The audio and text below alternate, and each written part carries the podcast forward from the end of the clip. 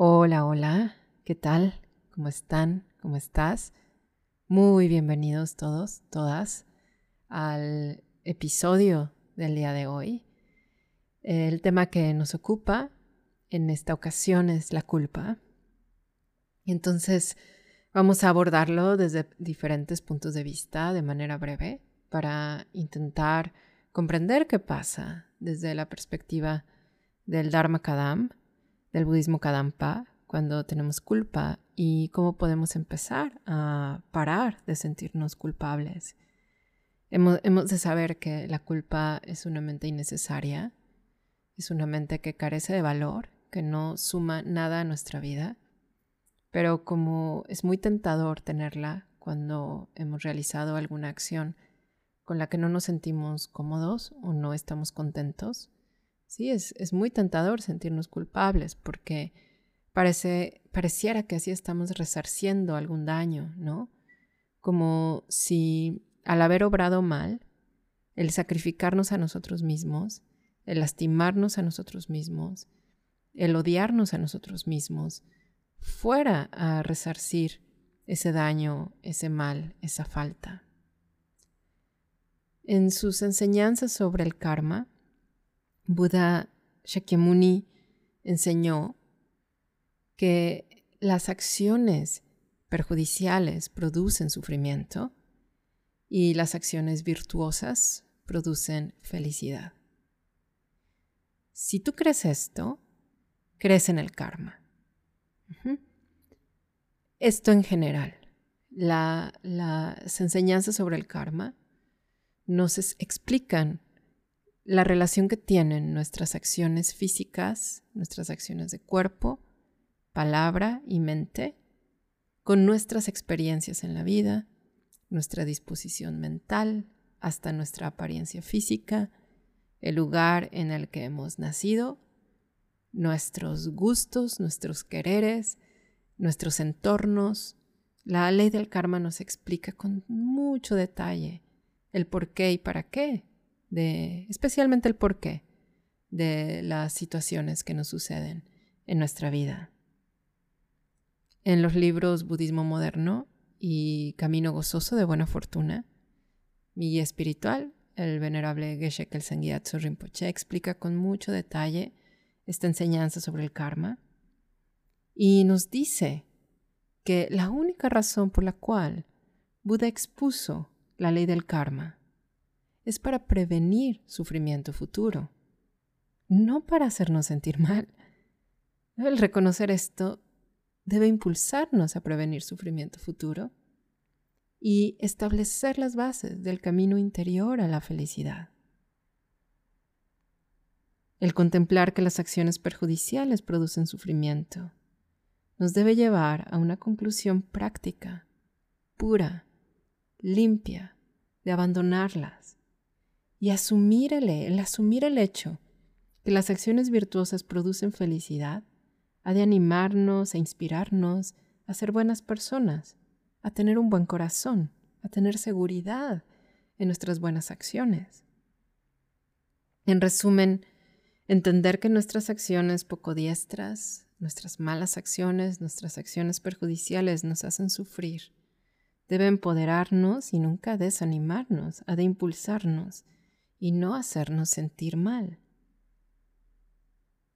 Por lo general, nosotros los seres humanos somos muy afortunados, poseemos cierta sabiduría que comprende que las acciones buenas tienen buenos resultados y las malas malos resultados. Tenemos una cierta sabiduría del karma. Sin embargo, y creo que a todos nos ha pasado, cuando algo que deseamos mucho nos sucede, o hacemos algo que tiene malas repercusiones en nuestra vida o en la vida de los demás, es decir, que nos hace daño a nosotros o con ello hemos lastimado a otros, en lugar de asumir una conclusión sana y beneficiosa, caemos en la trampa tan seductora, tan engañosa y tan perjudicial de la culpa.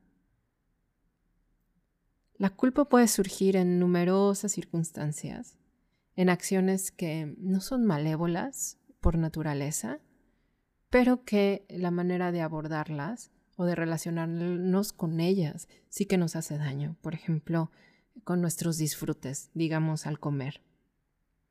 Si bien es cierto el comer en exceso hace daño al cuerpo, la acción en sí misma, por naturaleza, como acabo de mencionar, no es malévola.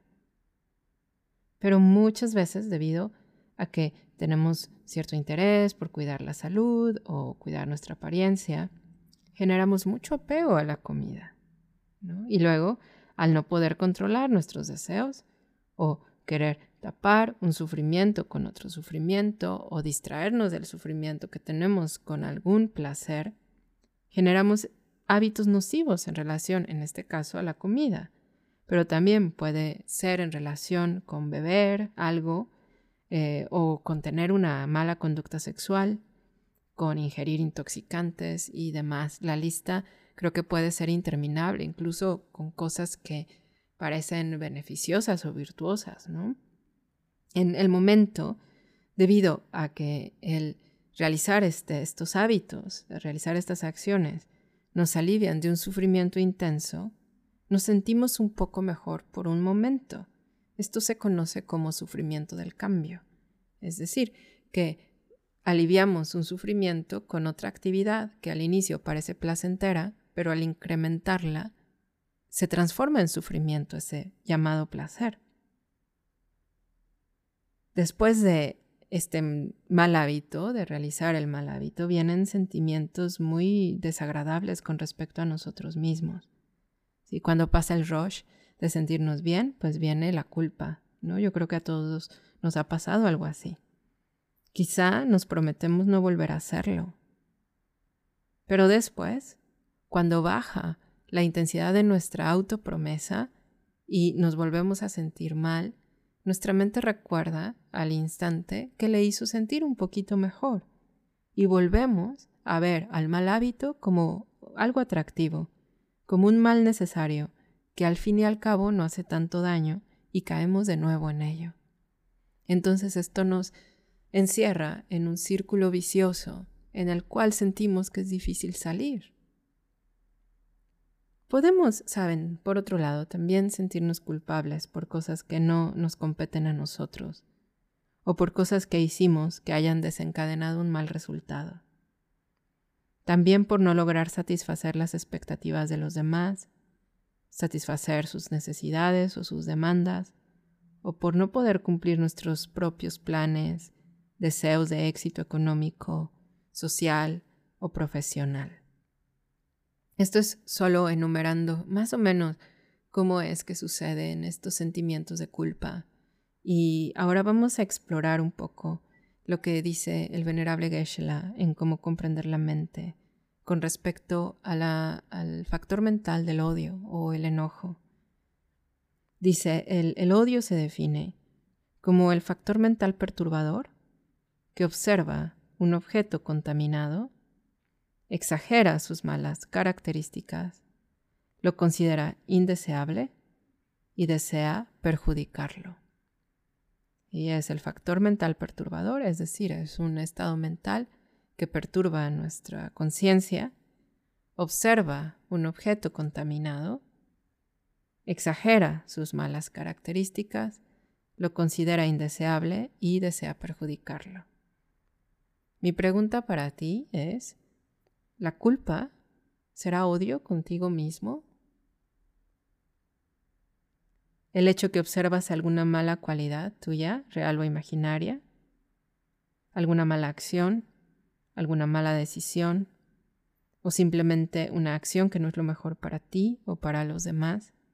Y en lugar de llegar a la decisión práctica y beneficiosa y utilizar el inmenso poder que hay en tu mente para cumplir esta promesa, usamos ese mismo poder para dañarnos a nosotros mismos, generar aversión por nosotros y querer perjudicarnos con diferentes medios. Sí, ¿no? Parece un poco que sí. La culpa se caracteriza por ser una sensación muy desagradable con respecto a uno mismo y por lo general es debido a exagerar y aferrarnos a nuestro propio yo y a nuestros malos hábitos como si fueran nuestro yo. Como si fueran una parte intrínseca de nosotros mismos.